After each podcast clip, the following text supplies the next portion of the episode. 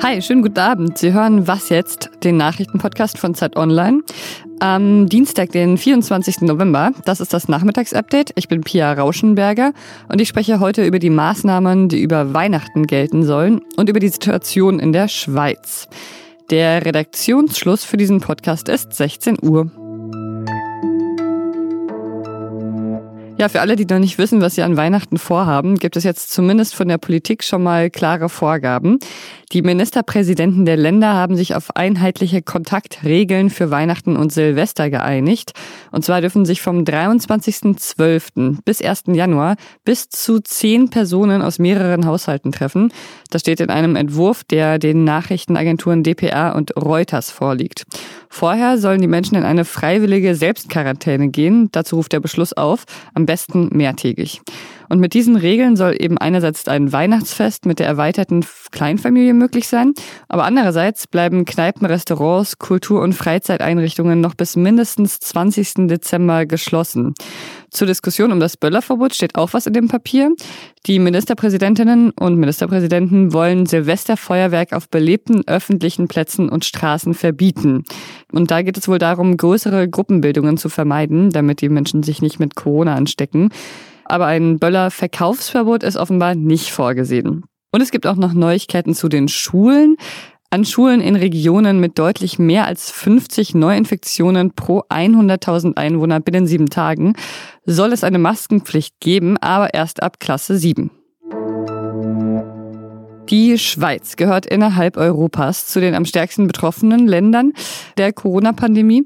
Vergangene Woche gab es schon große Aufregung, weil die Schweizerische Gesellschaft für Intensivmedizin vor einer vollständigen Auslastung der Intensivbetten gewarnt hat. Unser Büroleiter im Ressort Schweiz, Matthias Daum, hat die Situation in der Schweiz mal genau analysiert und jetzt die aktuellen Daten für uns. Hi Matthias. Hallo, Pia. Wie viele Intensivbetten sind denn jetzt momentan noch frei bei euch in der Schweiz? Also Stand Anfang Woche waren es etwa 260, etwas über 260 von insgesamt 1000, gut 1100. Also es sieht schon recht knapp aus gerade, oder? Ja, aber es sieht nicht so knapp aus, wie man vergangene Woche hätte meinen können, als die Schweizerische Gesellschaft für Intensivmedizin ein Kommuniqué verschickte, in dem sie davon schrieb, dass die zertifizierten Betten auf den Intensivstationen in der Schweiz jetzt alle voll seien. Das war zwar korrekt, weil es wirklich so aussah oder so war, dass diese 876 sind es, glaube ich, zertifizierten Betten, das sind jene Betten, die auch äh, zur Verfügung stehen, wenn gerade keine Pandemie herrscht, die, dass die wirklich voll waren. Aber es war halt oder ist halt eben auch so, in der Schweiz wie auch in Deutschland und in anderen Ländern, dass bereits in der ersten Welle zusätzliche Kapazitäten aufgebaut wurden in den Intensivstationen und man so jetzt auf so eine Gesamtzahl von eben etwa 1100 Betten kommt, gibt sogar Pläne, die noch weiter auszubauen, bis etwa 1400 oder sogar 1600 Betten. Wie ist denn die Schweiz in diese Situation hineingeraten? Ich meine, würdest du sagen, die Corona-Maßnahmen in der Schweiz sind eindeutig laxer als in anderen europäischen Ländern? Wenn du dir anschaust, was, was hier gilt und was in Deutschland gilt und was zum Beispiel in Österreich gilt, um mal die drei deutschsprachigen Länder zu vergleichen, ja, dann, dann sind die Regeln hierzulande lockerer. Das an sich wäre noch, meines Erachtens, noch kein Problem. Das Problem ist aber halt, dass man in diese Situation jetzt ähm, reingerutscht ist, reingestolpert, reingeschlittert ist und das nicht unbedingt äh, Teil einer großen, ausgefuchsten Strategie ist. Du hast dann das Problem mit den ausgelasteten Intensivbetten und vor allem du hast das äh, Problem, dass halt anteilsmäßig sehr viel mehr Leute sterben. Also Anfang November hatten wir in der Schweiz bei den über 65-Jährigen eine Übersterblichkeit von 50 Prozent. Also es starben 50 Prozent mehr Seniorinnen und Senioren als in einer Anführungszeichen normalen ersten Novemberwoche. Okay, und denkst du, dass es die Triage dann bald geben wird in der Schweiz? Also das finde ich, ist Kaffeesatzlesen sowohl für mich wie aber auch für die Experten, ähm, weil halt auch sehr viele andere Faktoren auch reinspielen. Also das ist auch zum Beispiel die Frage, wer äh, kommt denn überhaupt noch in eine Intensivstation oder quasi an eine Intensivstation ran oder viele ältere oder betagte Menschen, jetzt auch im Vergleich mit der ersten Welt zum Beispiel, haben sich jetzt auch schon stärker Gedanken darüber gemacht, äh, ob sie solche Behandlungen überhaupt noch wollen oder nicht. Die sogenannte stille Triage ist das dann ja, ne?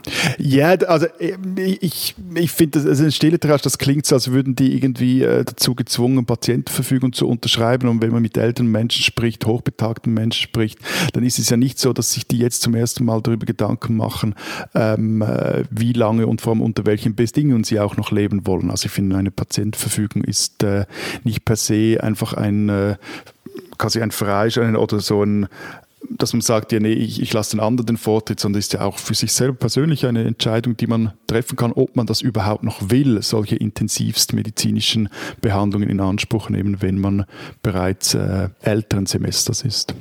Ja, danke dir, Matthias. Danke dir, Pia. Was noch? Es gibt ja zum Glück alles im Internet und so gibt es auch einen Twitter-Account, der gute Argumente für Kinder liefert, die ihre Eltern davon überzeugen wollen, dass sie eine Ente als Haustier brauchen. Ist ja gerade in der Corona-Zeit eine der wenigen Sachen, die einen noch glücklich machen kann, so ein Haustier. Why You Should Have a Duck heißt der Account und da gibt es viele, sehr viele, sehr süße Videos mit Enten. Und mein liebstes Enten-Videogenre sind eindeutig die Enten, die mit ihren Füßen trommeln. Und mein Kollege Ole Pflüger hat mir noch mehr gute Argumente für Enten im eigenen Garten geliefert. Also vorausgesetzt, man hat einen Garten. Die sind nämlich sehr nützlich als äh, natürliche Schneckenbeseitiger. Und dann muss man aber auch die richtige Entenpflege beachten. Das ist mir natürlich auch wichtig als Entenfreundin. Und ich zitiere, besonders bei Jungtieren kann es vorkommen, dass Schnecken im Hals stecken bleiben. Es hilft in so einem Fall, ihnen den Hals zu massieren, um die Verstopfung zu beseitigen. Und das war was jetzt für heute. Wenn Sie wissen wollen, an welchen Ländern sich Deutschland ein Vorbild nehmen könnte, um die Corona-Pandemie besser zu bekämpfen, dann hören Sie doch morgen früh in unseren Podcast rein. Dann mit meinem Kollegen Ole Pflüger. Was jetzt zeit.de ist unsere E-Mail-Adresse. Ich bin Pia Rauschenberger. Machen Sie es gut. Und nach der heutigen Sendung weiß ich natürlich auch, was ich meinen Eltern zu Weihnachten schenke. Die Schnecken in ihrem Garten werden das schwer haben.